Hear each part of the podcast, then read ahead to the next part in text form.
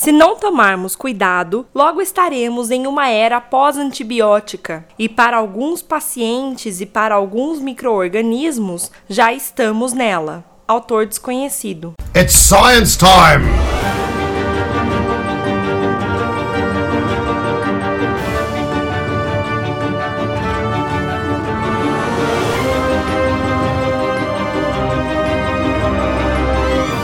Sinapsando Comunicação Científica.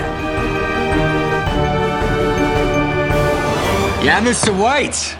Yes, science! Sejam todos muito bem-vindos ao Sinapsando, um programa de divulgação científica produzido em parceria com a UEL FM. Eu sou André Bach, cientista, professor e divulgador científico.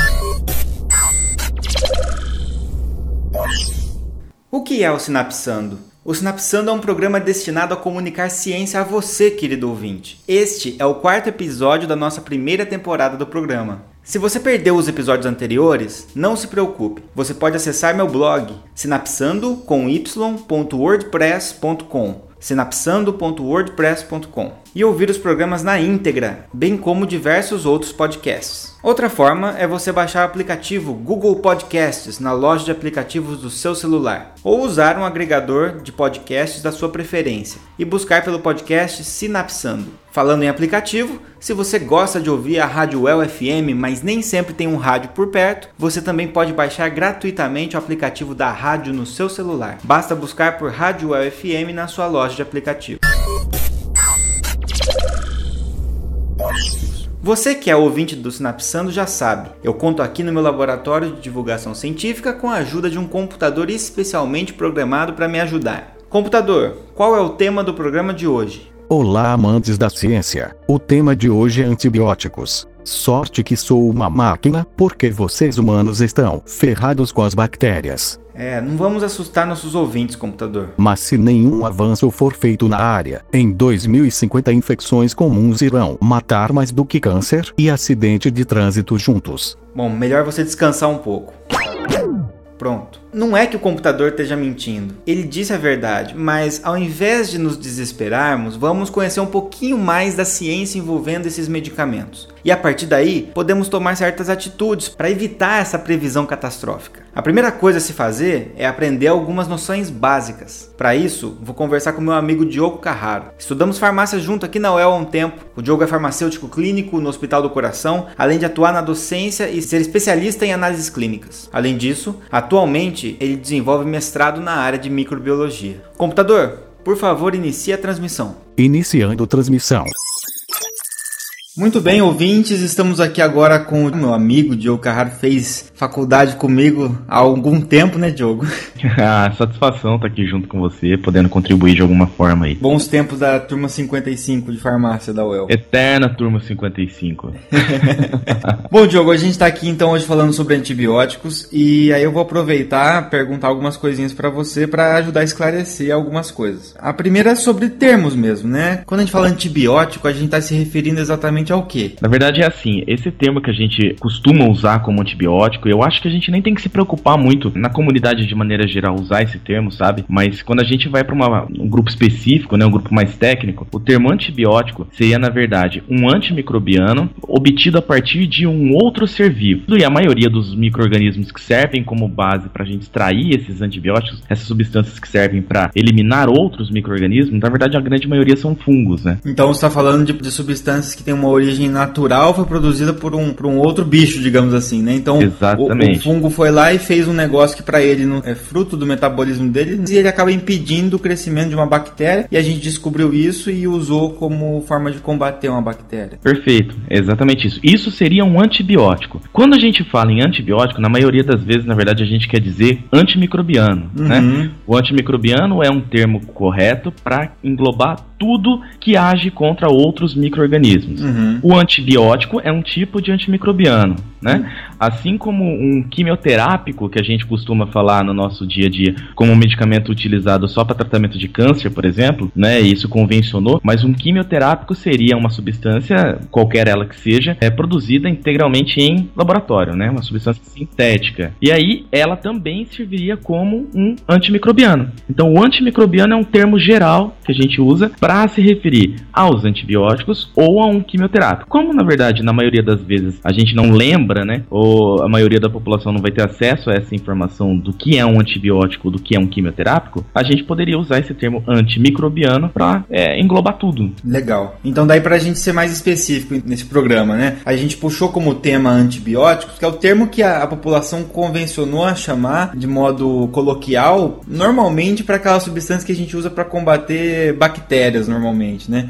Esse, o termo ideal para essa substância seria então a gente usar antibacteriano? Antibacteriano seria o termo correto para aquilo que age contra bactéria. Porque aí a gente poderia falar em antifúngico, que age contra fungo, um antiviral, que age contra vírus. Então a gente falar em antibacteriano são aquelas, aquelas substâncias utilizadas contra as bactérias. Beleza, perfeito. Então vamos definir agora que a gente vai ficar então usando o termo antibacteriano aqui, que o nosso foco justamente são esses medicamentos que a gente vai usar contra infecções bacterianas. Então dentro desses termos termos também dentro dos antibacterianos, aí a gente tem um termo que é o bactericida, né? Exatamente. O bactericida é aquele antibacteriano que mata a bactéria, né? Que elimina o ser vivo. E aí existe um outro termo que é o bacteriostático, que é aquele, aquela substância que inibe o crescimento, inibe a proliferação daquele microorganismo sem exatamente matar aquelas bactérias que estão ali presentes. O que é interessante a gente falar, André, nesse, nesse aspecto, é que muitos antibacterianos, eles são bactericidas ou bacteriostáticos dependendo muitas vezes da dose. E é algo que, na verdade, para nós, né, enquanto usuários desses medicamentos, não influencia muito, né? O importante é a gente utilizar o medicamento correto para aquele tipo de bactéria que a gente está infectado. Perfeito. É, muitas vezes quando a gente começa a explicar termos, ah, bactericida é aquilo que mata, bacteriostático é aquilo que inibe o crescimento. No primeiro momento a gente tem aquela impressão de que, ah, então vamos usar sempre bactericida, porque ele é melhor, né? Isso não é, não é verdade. Muitas vezes o antibacteriano bacteriano indicado para aquele tipo de infecção, para aquela bactéria que está te causando um tipo de infecção, para aquele local de infecção que é muito importante, né? Se é uma pneumonia, se é uma infecção urinária, se é uma infecção do sistema nervoso central, muitas vezes antibacteriano específico que vai ser utilizado e se ele é bactericida ou bacteriostático, é o que menos vai importar nesse caso, né? Ele vai agir e vai ter o seu efeito esperado. E aí, gente, se vocês usam o termo antibacteriano, beleza. Se usar o termo bactericida, beleza. Mas não pode usar o termo antibactericida bactericida, porque senão é. aí você não está atuando contra o bactericida, aí não dá. Antibactericida é, é, a bactéria, né? É a bactéria, é verdade, é a bactéria. E aí eu queria perguntar para você também o porquê que, dependendo da infecção que eu tenho, é, e dependendo às vezes do laudo que sai lá de um exame que o, que o médico pede para fazer, uma, um exame de urina, um, ou outros exames ali, que ele coleta um material biológico, ou às vezes de acordo com o, o tipo de sintoma que eu estou apresentando, ele vai lá e prescreve às vezes um antibacteriano diferente. Às vezes ele vai lá e dá amoxicilina, às vezes ele vai lá e dá um um outro medicamento, tetraciclina, da qualquer outro medicamento. Por que, que existem essas diferenças, já que tudo é bactéria, por exemplo? Os antibacterianos, eles se dividem em muitas classes diferentes. Cada classe dessa tem preferência, vamos dizer assim, para agir em um determinado contra um determinado grupo de bactérias e também uma afinidade melhor para algum tipo de tecido no seu organismo. Então, eu vou dar um exemplo só bem básico assim, né? Todo mundo já deve ter ouvido falar de um grupo específico de antibacterianos que são chamadas quinolonas, talvez ou fluoroquinolonas, né? Talvez não com esse termo, mas todo mundo já ouviu falar em ciprofloxacina, norfloxacina, levofloxacina. Todos esses três antibacterianos que a gente está falando, eles são da mesma classe dos, das quinolonas. E, e, é interessante a gente saber isso aqui, porque uma bactéria que seja sensível a antibacterianos dessa classe, não necessariamente você poderia usar qualquer um deles. Um exemplo disso, o ciprofloxacino, ele age muito bem em pulmão e muito bem em sistema urinário. Já a levofloxacino, por exemplo, age muito bem em pulmão e não age contra uma infecção no sistema urinário, né, no trato urinário. A norfloxacina é o contrário, age muito bem no trato urinário e já no pulmão não. É por isso que há diferenças na prescrição do médico, mesmo quando a bactéria lá for sensível é, a uma determinada classe, mas porque dentro às vezes de uma mesma classe, um antibacteriano não vai ter ação naquele local de infecção. Certo. Então a gente falou que são antibacterianos justamente porque combatem bactérias. Então, é uma coisa que a gente precisa deixar claro aqui é a questão da necessidade do uso, necessidade real do uso, né? Você vai usar um antibacteriano quando a infecção que você tem é uma infecção por bactéria.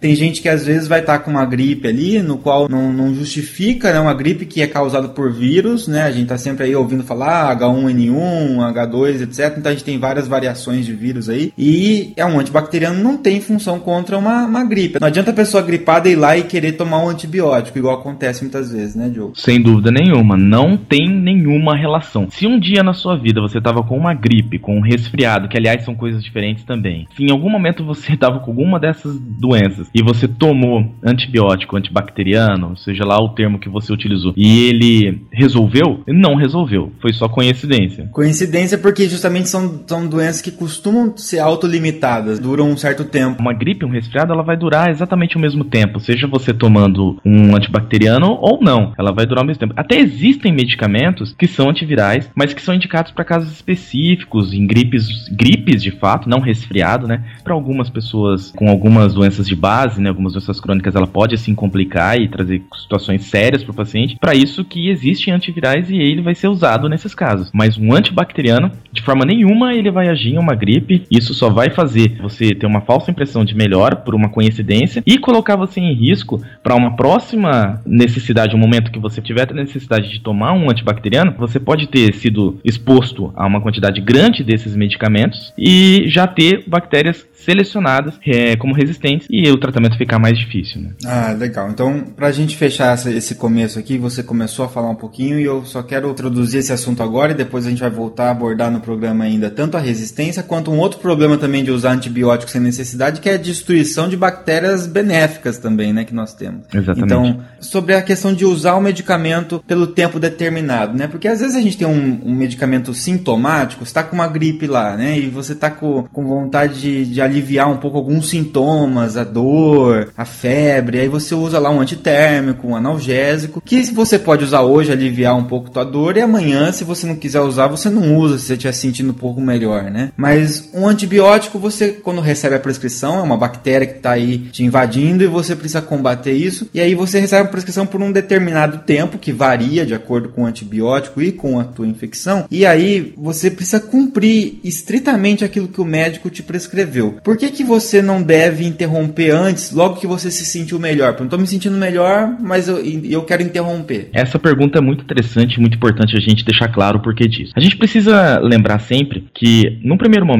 quando você começa a utilizar o, um antibacteriano, precisa pensar como fosse uma coisa bem prática mesmo. O que, que vai acontecer então? As primeiras bactérias que vão ser eliminadas, que vão ser mortas, que vão ser combatidas por esse medicamento, são aquelas bactérias com perfil de sensibilidade mais fraco, ou seja, elas são mais fraquinhas, elas são mortas nos primeiros dias do tratamento, e aí isso é suficiente para te causar um bem-estar. Clinicamente você já vai estar tá melhor. Qual que é o problema? As bactérias mais resistentes, que precisam de um tempo maior, precisam ser mais expostas ao medicamento, elas vão precisar que você faça o uso total do tratamento. Se você não fizer isso, vai acontecer muito provavelmente de você não resolver a infecção totalmente, foram eliminadas as bactérias mais fracas, e aí, num segundo momento, você não eliminando totalmente essa bactéria que está causando essa infecção, você vai ter uma reinfecção, né? Pode ter uma, um retorno dessa infecção, ou mesmo essa primeira infecção não sendo resolvida, e você vai ter uma reinfecção por bactérias somente as mais fortes. É isso que é chamado de selecionar as bactérias resistentes, né? Exatamente. E aí você vai ter uma infecção causada somente por bactérias mais resistentes. Aquele antibiótico, aquele antibacteriano que você tomou no primeiro momento não vai ser mais útil, muito provavelmente. Você vai precisar de um antibacteriano mais potente e aí, consequentemente, o tratamento fica mais complicado. Clinicamente, você pode ter uma infecção mais grave e as consequências vão ser muito graves em muitos casos. Me permite só complementar uma coisa aqui, André? Claro. Que eu acho importante dizer é, eu, eu, sou suspeito para falar, porque minha área de atuação é com antibacteriano, né? Uhum. E, mas eu acho assim, todas as classes de medicamentos têm a sua importância. Um erro de prescrição, um erro de administração, um, medicamento tomado inadequadamente vai trazer consequências, sempre. Mas quando a gente fala de antibacterianos, estamos falando em consequências ainda mais graves, porque a consequência não vai ser só pro doente, só pro paciente. As consequências são para toda a comunidade, porque você vai estar tá selecionando bactérias mais resistentes. E essas bactérias mais resistentes não é só você que vai ter contato com elas. Toda a comunidade pode ter infecções causadas por essas bactérias. Então a consequência, na minha opinião, é ainda mais grave quando a gente fala em uso inadequado de antibacterianos. Né? Com certeza, com certeza. Por isso, então, ficar atento a essas duas coisas que a gente falou. Não usar sem necessidade e quando usar, usar da maneira correta, né? Sem dúvida, sempre. Perfeito. Muito obrigado, Diogo. Ajudou bastante a esclarecer e dar a base aqui pra gente continuar o programa, então. Obrigadão, viu? Obrigado, eu que agradeço. Interessante esse tema, né? Então aprendemos que substâncias utilizadas para eliminar microrganismos são chamadas de antimicrobianos. Aprendemos que podem ser de origem biológica, e aí são chamados de antibióticos, ou sintéticos, chamados de quimioterápicos. Aqueles antimicrobianos usados para combater infecções bacterianas são chamados de antibacterianos. Eles podem destruir bactérias, são os bactericidas, ou impedir o seu crescimento, os bacteriostáticos. Usar antibacterianos sem necessidade ou por tempo inadequado pode favorecer o crescimento de bactérias resistentes, que podem ser transmitidas a outras pessoas, gerando a necessidade de antibacterianos, entre aspas, mais fortes. Como muita gente usa antibacterianos e parte dessas pessoas ainda por cima utiliza errado, o número de bactérias resistentes está crescendo e estamos ficando cada vez com menos opções de tratamento. Mas como uma bactéria fica resistente? De onde vem a resistência da bactéria? Como podemos ajudar a evitar ou reduzir isso? Para entender melhor esses aspectos, eu vou falar com a Ana Carolina Polano Vivan, doutora em microbiologia aqui pela UEL, que atua nas áreas de microbiologia clínica e resistência bacteriana. Muito bem, pessoal, estamos agora aqui com a Ana Carolina. Para mim, eu vou chamar de Carol, porque estudamos juntos, né, na Farmácia 55. Bem-vinda ao programa, Carol. Obrigada, André. Agradeço o convite e vou tentar contribuir um pouco aí para tirar as dúvidas principais sobre resistência bacteriana. Beleza, então. Bom, então antes no programa a gente falou um pouquinho sobre resistência. De que forma que uma bactéria ela se torna resistente a um, a um antibiótico, a um antibacteriano, ou se ela já é naturalmente resistente, como é que funciona essa resistência ou essa sensibilidade de bactérias a antibacterianos? Então, André, uma confusão que sempre ocorre é que quando tem algum surto de microorganismo resistente, isso sai na mídia como se fosse uma bactéria nova. Sempre sai o termo superbactéria, uma bactéria nova que foi isolada, essa bactéria causa esse sintoma, causa aquele sintoma, e não é bem assim. São muitas vezes mecanismos de resistência que ainda não estavam sendo descritos, ou muitas vezes naquele hospital e naquela cidade nunca apareceu. Mas não é uma bactéria nova. O mecanismo de resistência, eu sempre falo, ele não surge, ele é selecionado. Então ele sempre existiu em algum microorganismo ou o gene, né, lá no cromossomo da bactéria, ou ele está no plasmídio, que é um pedacinho de material genético que está fora do cromossomo, e aí elas vão transferindo, isso vai sendo selecionado. Então quer dizer que uma bactéria ela pode passar para outra bactéria esse gene, ela pode ensinar, entre aspas, aqui, né, outra bactéria a se tornar resistente? Sim, é de duas maneiras principalmente, né? Ou ela passa para células filhas, uma célula vira duas, duas viram quatro, quatro viram oito, e aí as células filhas vão pegando essa característica, herdando essa característica, ou esses micro-organismos, essas bactérias, elas se encontram, principalmente no ambiente hospitalar, e elas têm uma capacidade de passar passar uma para outra, porque muitas vezes esses genes têm uma capacidade bastante grande de ter essa mobilidade. Então, por isso que a gente sempre fala que o ambiente hospitalar é onde se concentra a maior quantidade e a maior, vamos falar assim, gravidade de resistência bacteriana. Porque na comunidade não é que a gente não tenha. Nós temos, eu tenho inclusive projeto de iniciação científica com a aluna pesquisando mecanismo de resistência em laboratório uhum. que atende comunidade. O que, que é comunidade? É a infecção que a gente tem de urina, é a infecção que a gente tem muitas vezes de garganta, amidalite, né? Uma pneumonia. Pneumonia comunitária, né? Que são as pessoas que não estão internadas, não estão numa unidade de cuidado da saúde. No ambiente hospitalar, o que, que acontece? Essas pessoas, elas têm fatores de risco, ela tem doença de base. Ali dentro do hospital tem tem muita infecção diferente, tem muita bactéria diferente, tem muito fungo, tem muito vírus, tem muita imunodeficiência, né? Uhum. Pacientes mais debilitados e tem uma variedade maior, né, de bactéria. Então, elas se encontram, vamos falar assim, tanto dentro da mesma espécie, elas transferem essas características e outras espécies também. O que, que é uma bactéria resistente? Nada mais é do que ela não responder ao tratamento com antibióticos. Não quer dizer que uma bactéria que sempre sai superbactéria, não existe tratamento. Obviamente, isso é, é grave, obviamente é um dos maiores problemas que a gente enfrenta no controle de infecção hoje, mas às vezes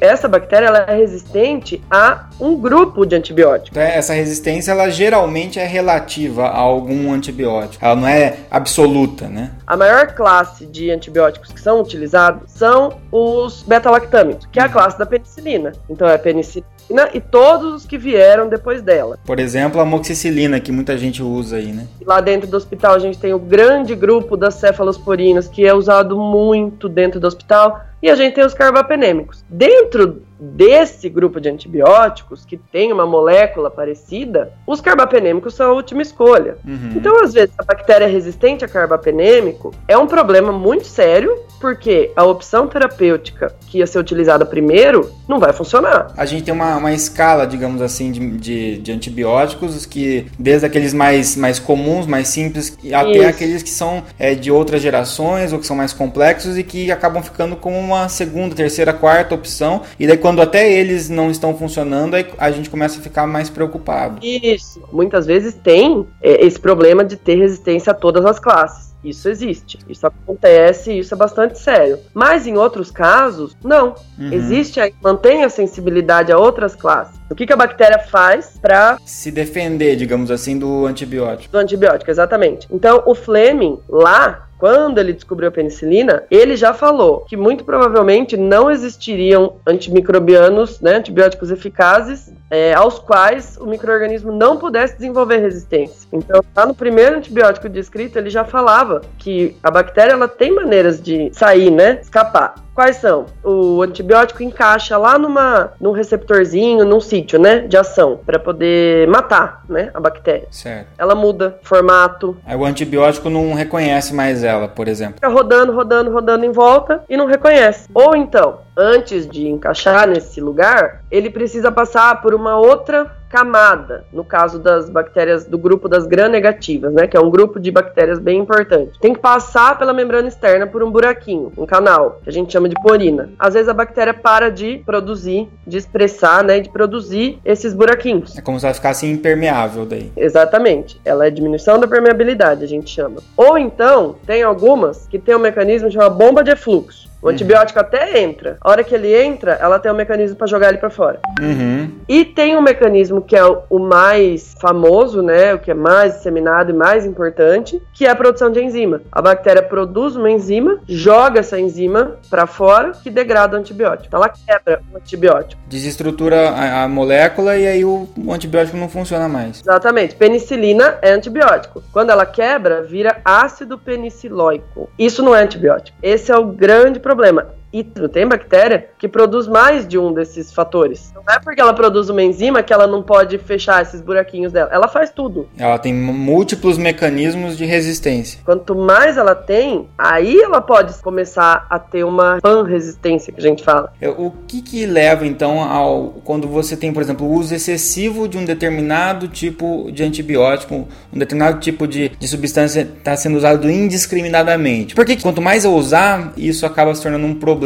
Então, hoje, graças a Deus, a gente tem a venda controlada, né, em farmácia, desde a RDC lá, 2000, que foi atualizada em 2014. A gente tem esse controle. Por quê? Você tinha lá em casa uma amoxicilina que sobrou, que a mãe tomou por uma infecção de garganta, você ia lá e tomava. Só que tinha três comprimidos só. Você tomava os três, parava de doer, parava de tomar. Aham. Ou então, você está usando uma dose menor, ou você está usando um antibiótico que não é o adequado. Você está sendo exposto sempre a baixas doses de antibiótico, por exemplo, na agroveterinária. Ou muitas vezes elevada de um que não é específico. O que, que ele faz? Ele vai eliminar, ele vai matar as bactérias que são sensíveis a ele. Vai sobrar ali a subpopulação, né, que a gente chama resistente, muitas vezes resistente. Essa subpopulação, sem ter a competição lá dos que morreram, ela vai ter comida, ela vai ter é, um ambiente propício para ela se multiplicar. Isso é muito interessante, né? Porque tem a ver justamente com uma competição, né? No fim, as bactérias sensíveis, até certo ponto, elas controlam o crescimento das resistentes porque elas estão competindo pelo mesmo... Pelo mesmo substrato, muitas vezes, por aquele sítio lá que ela está causando infecção.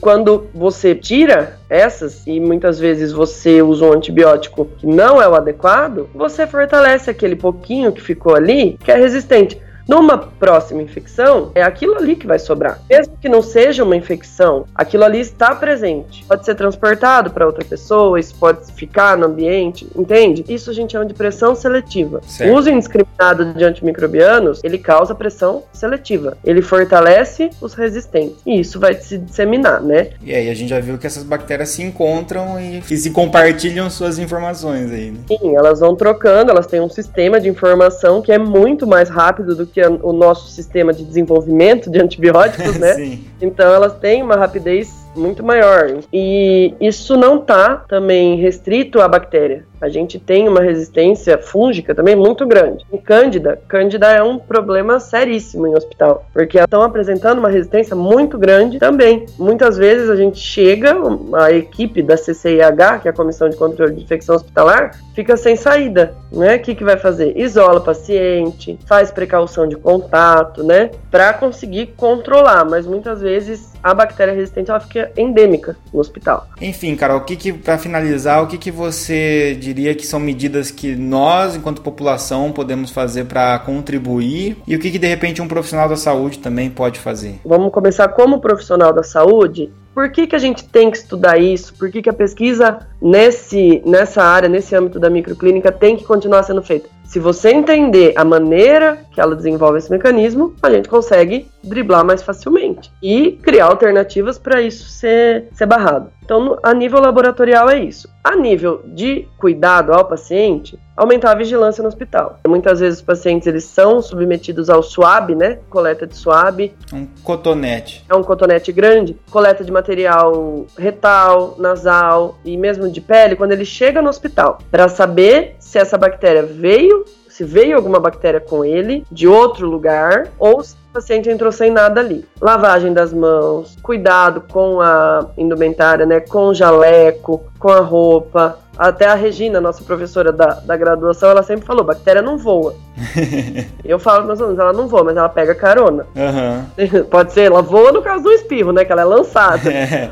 Mas ela não voa, ela pega carona. Então ela pega carona na luva, ela pega avião. A gente descobre os surtos de resistência, paciente que foi para França, para Israel, para não sei onde. Então ela pega avião no paciente. Então, cuidar para cada paciente ter um mínimo de interação com outros micro-organismos possível. Aqui na comunidade, o que, que a gente pode fazer? Essa lei que regulamenta a venda já é um grande passo. Porque você precisa passar pelo médico para o médico fazer a prescrição. E não utilizar antimicrobiano que sobrou em casa, do tio, da mãe, da filha, do cachorro, não utilizar. E sempre passar por uma consulta médica no caso de uma infecção. E só para finalizar, antibiótico não é para ser usado em virose, né? Virose é causada por vírus, né? Antibacteriano não vai matar vírus. Perfeito, Carol. Então, muito obrigado pelas colocações. Acho que agora deu para ficar mais claro para o pessoal entender aqui. E obrigado mesmo. Eu que agradeço, me coloco à disposição para qualquer outro esclarecimento, qualquer outra dúvida, tá bom? Obrigada.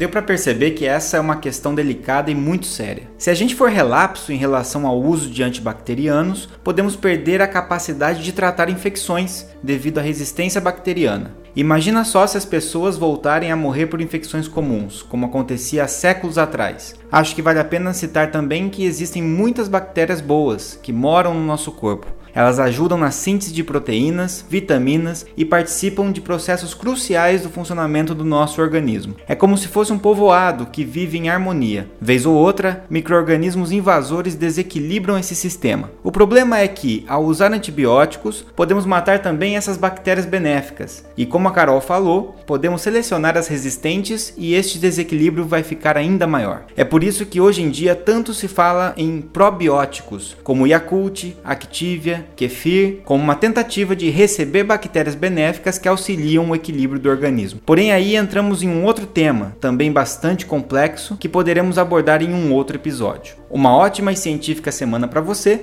e te vejo no próximo Sinapsando. Até mais e obrigado pelos peixes.